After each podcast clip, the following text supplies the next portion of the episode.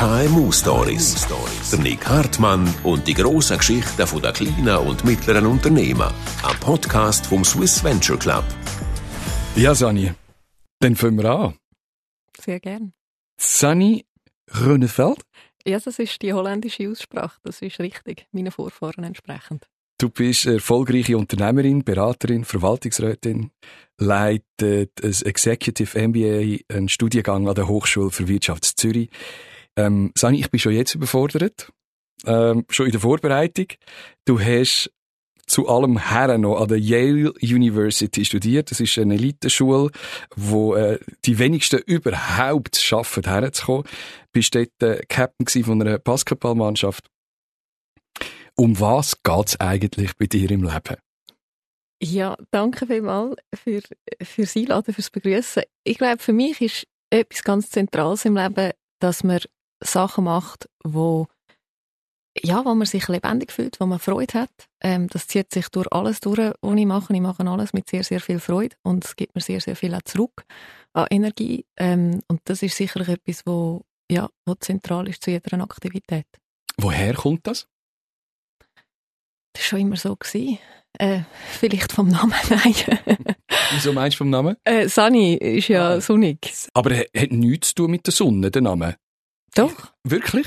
Also meine Mutter hat eines Tages ähm, das Gefühl gehabt, ich bin ja die Erstgeborene, äh, dass sie äh, sich überle sie hat lange überlegt, was für einen Namen sie mir geben will und sie hat sich schlussendlich irgendein ist äh, so aus dem Fenster rausgeschaut, wo die Sonne so rein, durch, äh, reingestrahlt hat und dann hat sie gedacht, Sani wäre eigentlich auch noch cool. Und äh, das ist dann tatsächlich geworden, also so eine Eingebung. Und äh, das hat auch damit zu tun, dass sie mir gewünscht hat, dass ich irgendwie viel Energie habe. Ähm, und dass ich irgendwie viel Kraft und, und Energie im Leben habe und, und irgendwie ein positives, sonniges Gemüt. Und äh, ich glaube, das ist vielleicht schon äh, spielt vielleicht schon auch rein, dass der Wunsch äh, sich da irgendwie, äh, dass man das immer wieder ein bisschen gespürt hat und dass man sich dann auch ein bisschen so entwickelt. Wir haben einen Podcast miteinander, äh, das ist KMU Story, der Podcast vom Swiss Venture Club und wir haben eine halbe Stunde Zeit und ich habe mir wirklich den Kopf zerbrochen, über was, wie wird man dir überhaupt gerecht? Über was redest du am liebsten? Also ich glaube grundsätzlich äh, bin ich zuerst mal Unternehmerin das heißt, äh, mit unternehmerischen Themen, da bin ich immer wieder äh, interessiert und gefordert und, und, und das freut mich immer wieder. Ähm, und grundsätzlich auch Herausforderungen, oder? Was, ähm, was kann man machen, um eine Herausforderung zu lösen? Wie geht man an eine Herausforderung an? Äh, das sind sicherlich Fragen, die mich in jedem Kontext, den du erwähnt hast, auch beschäftigen und wo ich mich gerne, wo ich mich gerne auch äh, ja, damit auseinandersetze. Ist das eine Fähigkeit, die du entwickelt hast, dass du mit solchen Herausforderungen so gut kannst umgehen also Es ist sicherlich so, dass man umso eher man halt, oder man hat immer eine, eine Auswahl oder, von, von Möglichkeiten, wie man damit umgeht. Man kann sich davor drucken, man kann sich engagieren, man kann sich äh, irgendwie hoffen, dass es weggeht, ohne dass man irgendetwas macht. Ähm, das ist seltenst der Fall, zumindest in meiner Erfahrung. Und entsprechend äh, ist es, glaube ich, schon so, dass umso mehr man sich natürlich mit etwas auseinandersetzt, umso eher lernt man, dass, äh, dass es sich dann auch irgendwo lösen lässt, äh, wenn man nur gut genug dranbleibt und immer wieder ansetzt. Und das ist sicherlich etwas, was sich dann irgendwo auch internalisiert. Und mit der Zeit ähm, entwickelt man, äh, wie bei vielen, auch irgendwo Freude daran. Die Freude und das sonnige Gemüt, äh, hast ja irgendwo mal müssen, ähm, einen Schritt weitergehen und sagen, das ist auch das, was ich in eine Geschäftswelt kann, kann reinbringen kann. Bist du dessen von Anfang an bewusst gewesen, dass du das so willst machen Also mir ist nicht von Anfang an klar gewesen, dass ich Unternehmerin werde. Ich habe äh, mich immer wieder gefragt und auf die Arbeitswelt geschaut und gewusst, irgendein ist äh, ist, das ist ja das Ziel, oder? Dass man sich irgendwo vorbereitet ähm, auf das als, als Teenager und dann als, als Student. Und umso näher man so ein bisschen an den Punkt kommt, wo man weiß, so, jetzt gilt es dann eigentlich ernst, äh, umso mehr fragt man sich natürlich, ja, in, in welcher Funktion, äh, wie kann man sein Talent am besten einbringen. Und ich habe vieles ausprobiert, also von äh, Traineeships bei einem grossen Corporate über eine Office Managerin äh, ad interim äh, bei einer Werbeagentur über eine Non-Profit, ähm, wo ich in Zürich unterstützt habe im Fundraising-Bereich, äh, über verschiedenste, also bei einem Startup im Silicon Valley mitgeschafft als erste Mitarbeiterin. Also ich habe relativ viele Sachen auch ausprobiert, weil ich für mich auch wirklich auch ein bisschen die Antwort finden äh, am Anfang vom, vom Berufsleben oder eben noch ein bisschen während, während dem Studium und habe dann wirklich äh, eines, wo ich in einer Situation war, wo ich einerseits ein sehr unternehmerisches äh, Umfeld hatte, also wo ich äh, erste Mitarbeiterin war, bin beim, oder eine der ersten Mitarbeiter beim Impact Hub in Zürich. Mhm. Das war also 2010, gewesen, äh, noch ganz am Anfang von dieser Gründungsphase. Und habe gleichzeitig aber eigentlich äh, in dieser Zeit ein äh, Praktikum gemacht bei einer Unternehmensberatung, relativ etablierte. Und ich habe das geschafft, dass ich beim Impact Hub Zürich ich eigentlich, bin ich so ein bisschen zufällig reingerutscht, habe das lässig gefunden, was die dort aufgebaut haben während dieser Zeit ähm, das war eine Studiumszeit, also, äh, die USA-Zeit, also ich habe das irgendwo schon kennt, das Coworking und, und Entrepreneurship Center, das ist in den USA viel verbreiteter gewesen wie in der Schweiz. Und habe es spannend gefunden, dass es das jetzt auch in meinem Heimatort gibt. Mhm. Und habe natürlich dort ein bisschen zuerst mitwirken, zuerst ein bisschen als Volunteer, äh, dann hat es irgend so ein Projekt gegeben, das sich aufgetan hat und dann habe ich so nur ein paar Monate die Situation gehabt, dass ich einerseits das Internship in der etablierten Beratungsfirma hatte und andererseits so ein bisschen praktisch in der gleichen Woche immer wieder einmal in dem Impact Hub gewesen bin und ja sehr schnell festgestellt, ähm, natürlich hat mich inhaltlich beides sehr interessiert, aber ich habe in der etablierten Geschäftswelt, sage ich jetzt mal, viel öfters mal auf die Uhr geschaut, so wann ist es vorbei, wann ist Feierabend. Und beim Impact Hub habe ich gedacht, so, ui, nein, jetzt ist schon 8, 9 Uhr am Abend. Äh, und ich bin immer noch da und hätte, könnte aber locker irgendwie weiterarbeiten. Und das war echt eine spannende Zeit, weil du einfach so ein bisschen schwarz-weiß gemerkt hast, wo ist deine Energie, wo hast du irgendwo Freude, wo ähm, leistest du auch, ohne dass du überhaupt wirklich merkst, dass du leistest. Und das ist sicherlich so ein, ein erster Hinweis, äh, ein wichtiger Hinweis gewesen, das unternehmerische Umfeld, das ist etwas, wo ich viel mehr drin aufgegangen und das ist dann nachher sicherlich auch so ein, ein Wegweiser gewesen. Bist du lange mal angestellt gewesen, irgendeinem Ort? Bei meiner eigenen Firma, die Inspire 95 GmbH, die habe ich 2013 gegründet und bin ich bis heute angestellt. Logisch, aber du bist auch Unternehmerin. Aber in einem, in einem Unternehmen, wo du als Angestellte auf der Lohnliste bist, einfach so auf der Payroll, keine Beteiligung gehabt hast, nicht unternehmerisch tätig? Also vergleichsweise zu diesen neun Jahren äh, habe ich sicherlich nirgendwo äh, so lange bei einem anderen Unternehmen geschafft. Äh, das wäre auch einfach rein aus äh, meinem Alter raus schon fast nicht möglich. Logisch, du bist Mitte 30, bist äh, eine der erfolgreichsten Unternehmerinnen überhaupt. Ähm, was ist denn, wenn man bei dir arbeiten als angestellte Person, was muss man denn mitbringen? Also wir sind nach wie vor sicherlich ein sehr unternehmerisches Unternehmen, also wir sind neun, aber wir sind sicherlich äh, nach wie vor sehr interessierte Leute, die, die mitdenken, die auch Freude haben am Mitgestalten. Ähm, grundsätzlich sicherlich auch so eine eine Can-Do-Mentalität. Also, dass es nicht geht, äh, da muss man einfach nochmal einen anderen Weg finden. Und ich glaube auch, dass es wichtig ist, eine sehr eine gute Kommunikationsfähigkeit zu haben. Ähm, gerade im Projekt, dass man wirklich sich auch immer wieder den Ball kann zuspielen kann, dass man auch vielleicht mal überkommuniziert, gerade weil man immer wieder einmal äh, von die aus schafft, dass man eine sehr flexible Policy, was das anbelangt. Wie funktioniert das? Was meinst du mit über, überkommunizieren? Ja, ich glaube, es gibt Menschen, die kommunizieren und sobald sie es auf irgendeinem Kanal zum Ausdruck gebracht haben, ist das für sie wie, ich habe es gesendet, ist gut. Mhm. Und ich glaube, überkommunizieren heisst, ähm, sich wirklich immer wieder damit auseinandersetzen, habe ich es so kommuniziert, dass es empfangen worden ist. Und wenn im Zweifel, dann nochmal. Ähm, also lieber eines zu viel als eines zu wenig. Weil meine Erfahrung ist einfach, gerade in dieser Zeit, wo wir so viele verschiedene Kanäle haben, mhm. es kann einfach sein, dass einmal etwas runtergeht. Und ähm, ich glaube, dort wirklich so, ja, die Ownership zu haben für seine Themen, für seine Projekte, für seine Milestones und dann auch entsprechend zu wissen, wo muss ich mir was holen, damit ich die kann, kann abhaken damit das gelingt ähm, und dort dann auch äh, entsprechend Ownership in der Kommunikation zu haben und zu sagen, äh, haben wir das jetzt wirklich gemacht, äh, kannst du mir das wirklich schicken, wenn nichts kommt, dann nicht das Gefühl haben, oh, der andere ist der jetzt hässig auf mich oder mhm. ist jetzt da irgendetwas los, sondern einfach nochmal kommunizieren und sagen, hey, ich brauche das, vermutlich hast du es nicht gesehen, wir haben es. Ähm, ich glaube, das ist eine ganz wichtige Fähigkeit, gerade in dem digitalen Zeitalter. Ist das etwas, was man in den vergangenen zwei Jahren vor allem gelernt hat, oder hast du das schon vorher gewusst?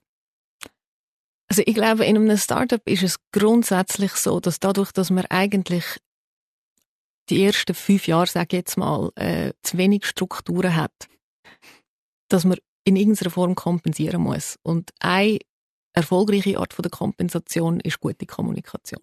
Und ich glaube, deswegen ist es bei uns sicherlich von Anfang an sehr wichtig gewesen. Und in den letzten äh, zweieinhalb Jahren ist es selbstverständlich noch wichtiger geworden. Und ich glaube, es ist für fast alle Organisationen, egal wie viele Strukturen das sie haben, wichtiger geworden. Sind das Sachen, wo, äh, du gelernt hast? In einer, in einer Ausbildung oder wo du mitbringst? Das mit dem Lernen, wann lernt man und wann lernt man nicht, das finde ich eine spannende, also ich finde das eine spannende Frage. Ähm, weil ich glaube, gesellschaftlich haben wir es so gelöst, dass man gesagt hat, hey, ähm, Schule ist da zum Lernen und außerhalb der Schule lernt man eigentlich nicht so viel. Und meine Erfahrung ist mehr und mehr, dass sich das vermischt und dass du eigentlich, ob du lernst oder nicht, hat sehr viel mit der Art und Weise zu tun, wie du, also auf Englisch gesagt, how you show up in life. Ähm, also wie kommst du an bei allem, also bei jedem Meeting, bei jeder Konferenz, bei jedem, bei jeder Interaktion, bist du da und du sagst von dir, du, ich weiss es eh schon, ich habe es gelernt, ich habe das Zertifikat, ich weiß, wie das geht, das muss man kennen, jetzt irgendwie kommen und sagen, was jetzt irgendwie anders sein soll.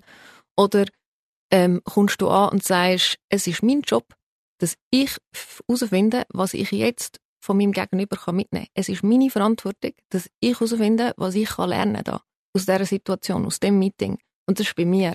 Und das ist eine Haltungsfrage zuerst einmal. Deswegen ist die Frage für so ein bisschen, wann lernst du es an, ist so, ja, immer. Also, ähm, weil das ist, äh, das ist für mich etwas, wo, wo ich versuche, ich versuche jetzt gerade in dem Podcast zu lernen, wie du Fragen stellst und wie du an das angehst. Ähm, und ich finde das sehr wertvoll, ähm, weil ich jetzt da darf, im Gegensatz zu allen Zuhörern oder vielen Zuhörern, ähm, ich hoffe, wir haben auch mal das Vergnügen, ähm, weil, weil ich jetzt einmal darf sehen, wie das genau abläuft. Und ähm, ich nehme viel von dem mit.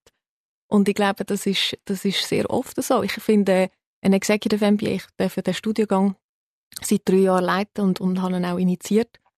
Und ich glaube, dort versuchen wir sehr stark, immer wieder Learning Opportunities zu schaffen. Sagt das im Klassenzimmer, aber auch auf der Studienreise außerhalb, ähm, auf Besuch bei, bei Firmen auch außerhalb.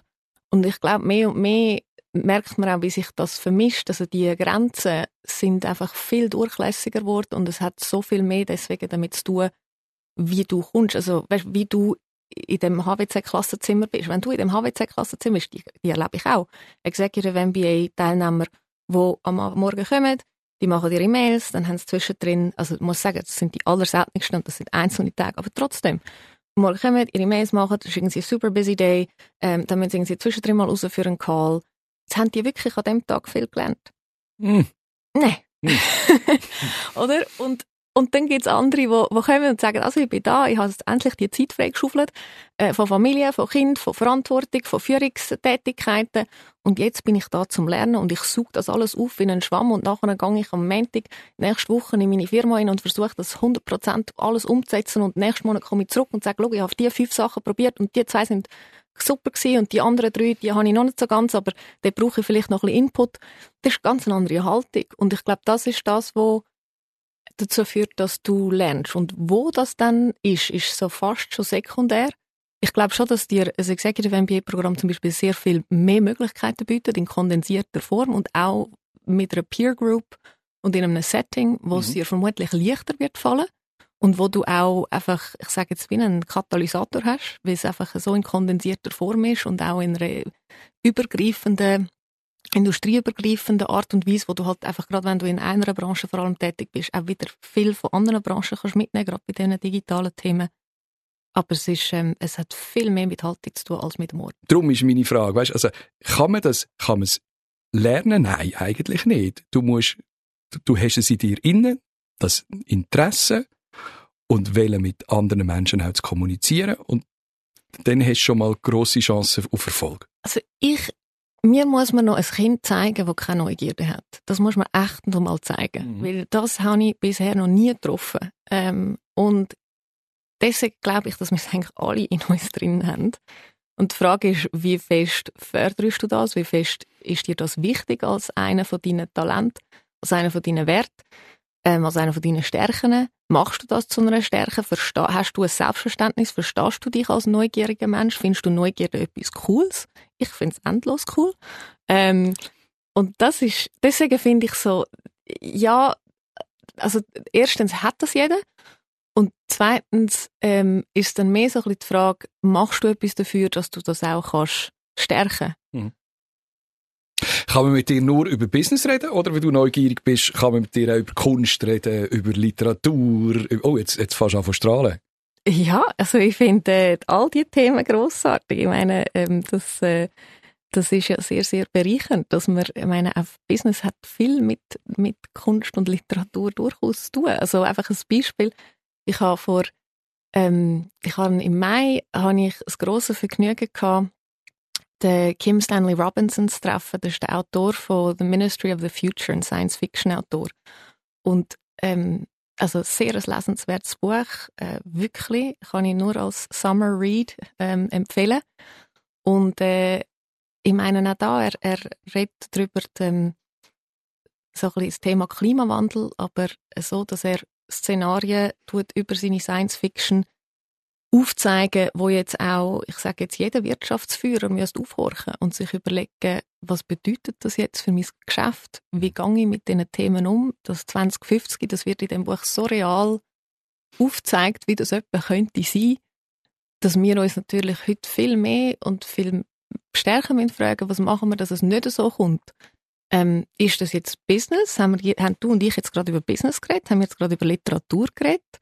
Haben wir gerade über irgendwie die Welt und... Vermischt sich alles. Oder? Ist alles eins. Hm. Und ich glaube, das ist etwas, wo, ja, ich finde, ein vielfältiges und vielschichtiges Verständnis von der Welt super, super wichtig. Und ich finde es auch sehr schwierig, dass wir immer wieder gesellschaftlich doch auch teilweise so Tendenz haben, gewisse Sachen in Schubladen zu tun oder gewisse Grenzen zu kreieren zwischen Themen oder auch im eigenen Leben.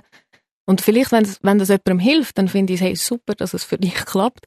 Aber bei mir ist es viel mehr integriert und viel integrierend. Und ich finde eigentlich das das Bereichernde, dass es eben integriert ist. Leben wir in einer guten Zeit?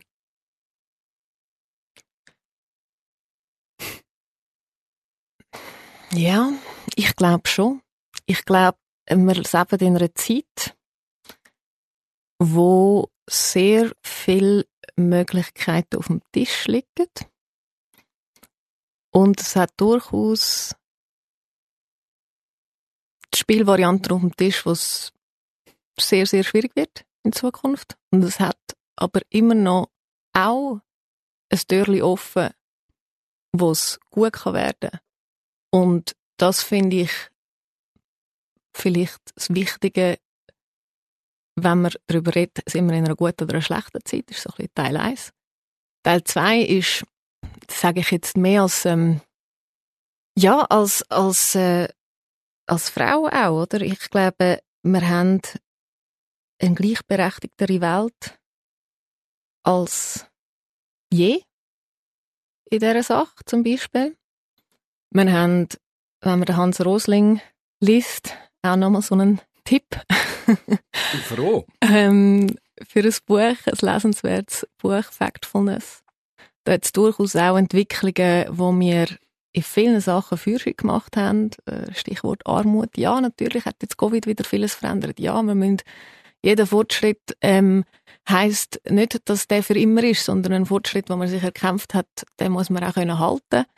Ähm, das ist wie ein Geschäftsjahr du startest am 1.1. immer wieder neu und auch so ist es ein bisschen in der Welt. Also Demokratie ist nicht Gott gegeben, oder? Man startet so immer wieder neu, mit immer wieder sagen, hey, das ist wichtig, warum ist es wichtig?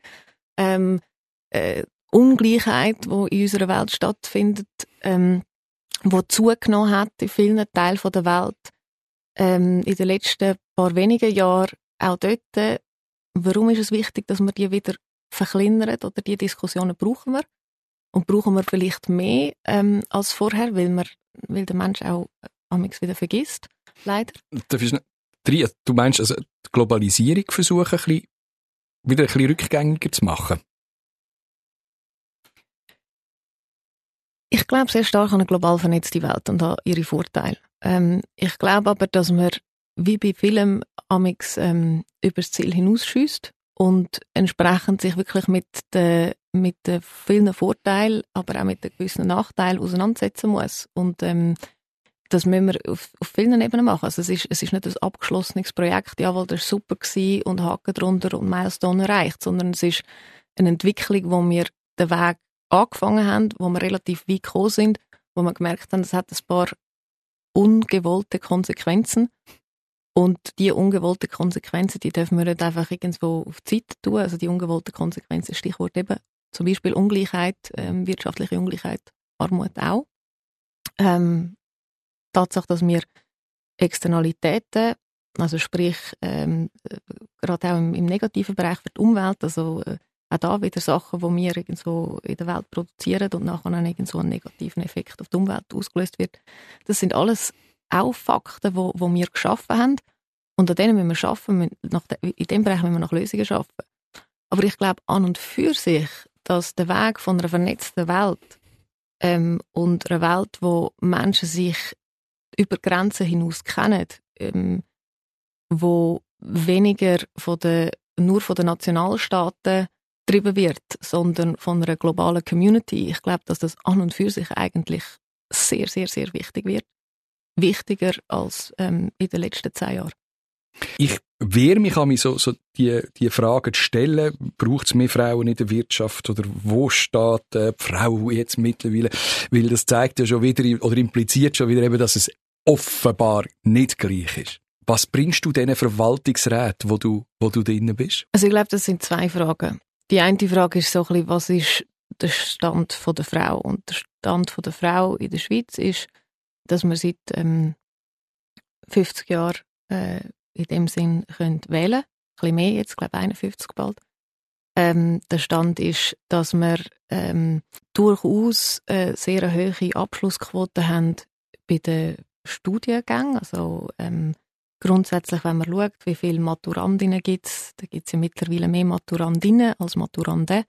Ähm, wenn man schaut, wie viele Leute ähm, schliessen dann ähm, eine Universität ab, da haben wir eigentlich ein sehr ähnliches Bild, also 50-50.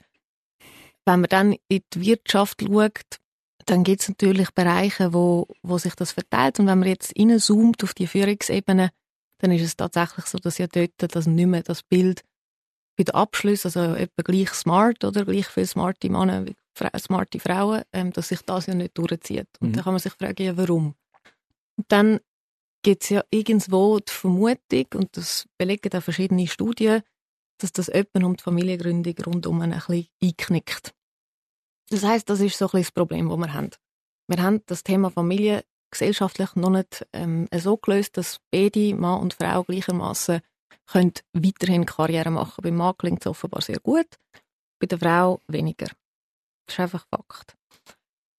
Und jetzt kann man sich fragen, an was liegt das? Und da geht es natürlich, da können wir eine, eine, eine ganze Podcast-Folge dazu machen. Da gibt es ja ganz viele Expertinnen, die ich dir empfehlen kann, wenn du das wirklich einmal in der Tiefe anschauen willst.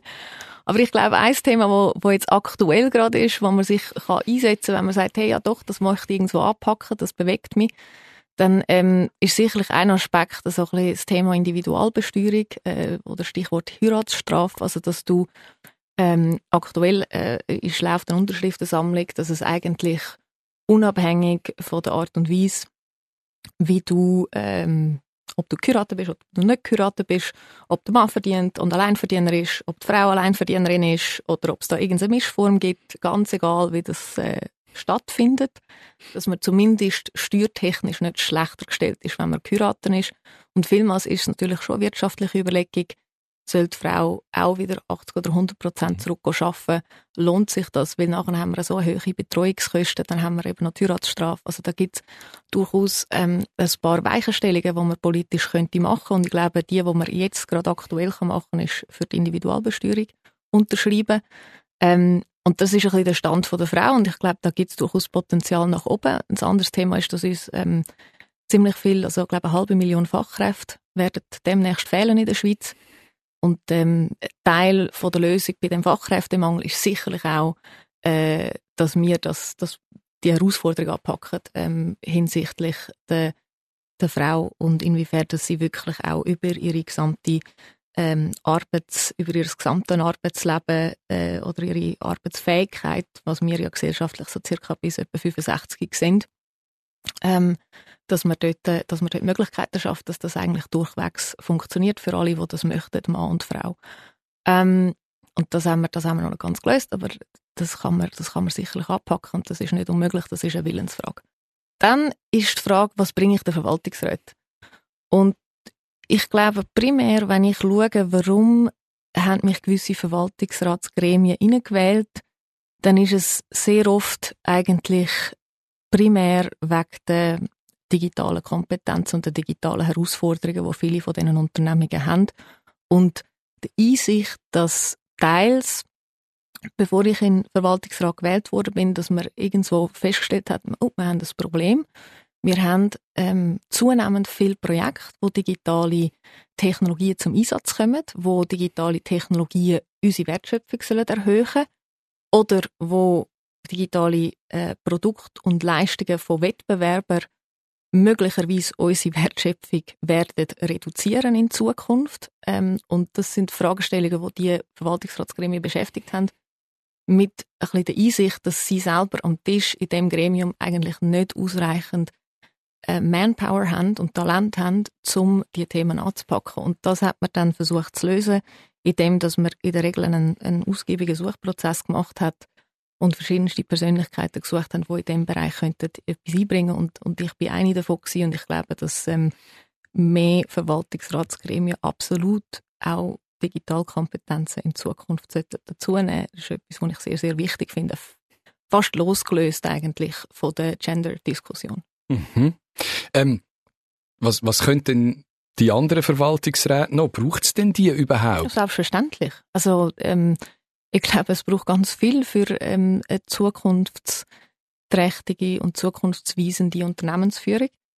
Und das ist sicherlich teils ähm, ein starkes Finanzwissen. Da ist gefragt, ähm, ein gutes rechtliches Verständnis. Je nachdem, je nach Unternehmung ist das regulatorisch ein bisschen mehr, ein bisschen weniger wichtig. Aber ähm, nach wie vor sicherlich sehr, sehr wichtig. Also die klassische Rolle, auch äh, eine Leadership Experience, auch eine Branchenerfahrung. Sehr, sehr, sehr wichtig. Ähm, ich glaube da, und dann je nachdem, wo sich das Unternehmen befindet, möchte das Unternehmen Wachstum äh, suchen im Land, äh, global wachsen, da braucht es vielleicht noch internationale Erfahrung. Also das kommt ja dann zunehmend auch auf die Situation vom Unternehmen an. Aber zusätzlich ähm, ist es so, dass ja die Aufgabe in der Schweiz von Verwaltungsräten nicht nur das Controlling ist, nicht nur so ein rückwärts ähm, gerichtete, sondern auch sehr stark zukunftsgerichtete äh, Strategie. Viel operativer auch als in anderen Ländern, oder? In, in, sicherlich in, in mittelgroßen Unternehmen, wie den gelisteten bin ich nicht so sicher, aber, aber grundsätzlich bei den mittelgroßen Unternehmen ist es durchaus meine Erfahrung. Ich bin vor allem in mittelgroßen Unternehmen. ist meine Erfahrung tatsächlich, dass sich äh, sicherlich Strategiebildung und Strategieumsetzung, dass das ein bisschen ein fließender, äh, äh, fließenderes ähm, Gebilde ist und dadurch durchaus es machen Sinn machen, dass ein Verwaltungsrat auch proaktiver wird äh, in der Strategieumsetzung. Ähm, ja, das sind so ein bisschen, also das, das ist so ein meine Wahrnehmung zum Verwaltungsratsgremium und zur Zusammensetzung. Und ich glaube, es braucht alle Skills. Ich glaube, es braucht aber einfach auch zusätzlich ein gutes Grundverständnis in der Technologie. Ich, ich glaube, es wird in, in 30 Jahren, sollten wir das Gespräch nochmal haben, ist es vielleicht so, dass ähm, meine, heute redet keiner mehr, ja, du musst betriebswirtschaftliche Kenntnisse haben. Ja, selbstverständlich musst du Betriebswirtschaft. Du musst können eine Bilanz lesen, egal was du machst, ob du Anwalt bist oder ob du ähm, Leadership-Erfahrung einbringst, Branchenerfahrung, völlig unabhängig. Du musst eine Bilanz verstehen. Und ich glaube, in etwa 20, 30 Jahren, vielleicht auch viel schneller, hoffentlich, ähm, ist es etwas Gleiches mit der digitalen Kompetenz. Es ist einfach wie, ein, wie Betriebswirtschaft. Das ist so ein Gegeben. Und dadurch, dass das aber heute aus verschiedensten Gründen ähm, noch nicht so stark im Vordergrund steht, ist es vielleicht sinnvoll, dass man zumindest ein, eigentlich zwei Personen mit dem Skillset reinbringt, die nachher zunehmend ähm, können helfen, als ganze Gremium ähm, in dem Bereich auch, auch immer wieder mit, mit Inputs und, und Ideen ähm, ja, zu versorgen und, und auch dort einen, einen wirklichen Diskurs zu starten, weil ich glaube, es ist mehr und mehr, wie gesagt, eine Fähigkeit, die wo gremiumübergreifend wichtig ist. Und das sind solche Menschen, die selbstverständlich auch bei deinem Executive MBA-Programm schlussendlich auch ausgebildet werden und die Skills überkommen. Also bemerkenswert, wie du schon, äh, eigentlich wie die nächste Halbgeneration, das sind ja immer noch Menschen aus deiner Generation, schon wieder inspirierst und befähigst auch wahrscheinlich in deine Pionierfußstapfen rein, reinzustehen. Also ich finde es einfach unglaublich. Ich habe ja dürfen Digital Switzerland ähm, aufbauen als Standortinitiative 2015-16 und das war so ein bisschen schweizweit industrieübergreifende Initiative, gewesen, um das Thema digitale Transformation in die Wirtschaftswelt und darüber hinaus voranzutreiben für die Schweiz. Und es ist wirklich, also ich kann dir das aus Erfahrung sagen, es ist wirklich wichtig, dass wir in der Wirtschaftsspitze Positionen zunehmend und auch darüber hinaus, auch im Mittelmanagement, ähm, Positionen besetzen mit Persönlichkeiten, die einerseits ein klares Businessverständnis haben, wie eh und je, andererseits ein klares Technologieverständnis haben und das auch immer wieder updatet mhm. und gleichzeitig schaffen die zwei Bereiche wirklich auch mit einem ja, mit einem entsprechenden Leadership-Verständnis zu ergänzen und, und Veränderung zu führen, weil es ist etwas anderes, running the business, so wie es immer war, und changing the business. Es ist ein anderes Skillset, es ist ein anderes Mindset, es ist eine äh, äh, andere Leadership-Philosophie, ein Stück weit, was es braucht. Und ich glaube, dort ähm, werden wir in der Wirtschaft viel Veränderungen sehen und mir ist es ein grosses Anliegen, dass, dass die Schweiz und Europa, aber vor allem die Schweiz, dass, äh, dass fähige Leute da sind, die wirklich antizipieren, die wirklich die Zukunft auch sehen, gestalten, sich damit engagieren, mit diesen Herausforderungen auseinandersetzen. Ähm, weil das ist, ich glaube, die Art und Weise, wie wir gross geworden sind als Schweiz. Also wenn wir 200 Jahre zurückschauen, der Herr Bali, der Herr Nestle, der Herr Hoffmann, die Hilti-Brüder, gut, der aber trotzdem, ich zähle die auch, äh, äh Bovary und Brown, ABB. Ähm, das sind alles auch Leute, die gesagt haben, ja, da hat es auch ein paar Herausforderungen. Alfred Escher, da hat es auch ein paar Herausforderungen. Äh, und äh, die haben sich auch nicht geduckt und gesagt, ich warte jetzt mal und ja, vielleicht in drei Jahren, wenn ich dann nicht mehr da bin, dann, dann kann das mein Nachfolger dann mal lösen. Ähm, nein, es ist jetzt, es ist heute, es ist du. Also weißt so, ähm, man braucht so Menschen, die dann auch Tools anschauen von jetzt, äh, mit der heutigen Zeit und, und, und, und dann versuchen mit dem äh, irgendwo das Beste rauszuholen. Und, und das ist, ähm, ja, das ist das, was ich einfach wichtig finde. Und dafür setze ich mich ein, mit allem, was ich irgendwie halt habe. Wie viel Glück hast du im Leben? Bis jetzt? Hm, ich gebe dir einen Buchtipp.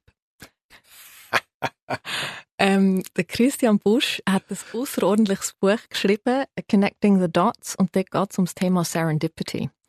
Und wie gewisse Menschen, und das kann auch jeder irgendwo lernen, das ist seine These, ähm, ein Stück weit ihr Glück auch machen und andere nicht. Und ähm, ich glaube, es hat sehr stark mit den Umständen zu Selbstverständlich habe ich ganz viele Privilegien gehabt. Ich bin in der Schweiz geboren. Das heißt, ich habe die Geburtenlotterie einfach schon mal gewonnen. Das haben wir alle, die den Podcast vermutlich auf Schweizerdeutsch verstehen. Ähm, ich habe äh, das Glück gehabt, dass die Schweiz ein Bildungssystem hat, das außerordentlich ist und wo es ermöglicht hat, ich habe die öffentliche Schule bis zum Gimmi besucht, oder? Und das Gimmi hat einfach noch ein Pilotprojekt gemacht, das dazu geführt hat, dass ich nach Amerika gegangen bin. Dank äh, Zürich und San Francisco, wo gesagt haben, sie wären Schwesterstädte. Just in dem Moment, wo ich das Gimmi gemacht habe. Und das hat ein paar Türen geöffnet. Und das, äh, das, sind, das ist natürlich ganz viel Glück. Ähm, und gleichzeitig glaube ich, dass man, ähm, man muss, you have to show up for luck. Ähm, also musst immer wieder auch kommen und sagen, komm und jetzt probiere ich und jetzt mhm. mache ich etwas draus und was kann ich mit dem? Und ich glaube, diesen Teil, den habe ich beigesteuert. Und wer das noch ein bisschen vertiefen will, Christian Bush, Connecting the Dots. Haben wir es notiert und ich bedanke mich ganz herzlich für das äußerst spannende Gespräch. Sunny Krönefeld mit holländischen Wurzeln in der KMU Story, einem Podcast vom SVC. Alle anderen Folgen, die findet ihr auch überall dort, wo es gute Podcasts gibt. Und ich wünsche dir eine gute Zeit. Alles Gute. Herzlichen Dank, Nick. KMU Stories. Der Nick Hartmann und die grossen Geschichten der kleinen und mittleren Unternehmen. Ein Podcast vom Swiss Venture Club, einem KMU-Netzwerk, wo in allen Regionen der Schweiz mit seinem Prix SVC der besten Unternehmer vom Land die verdiente Anerkennung verschafft.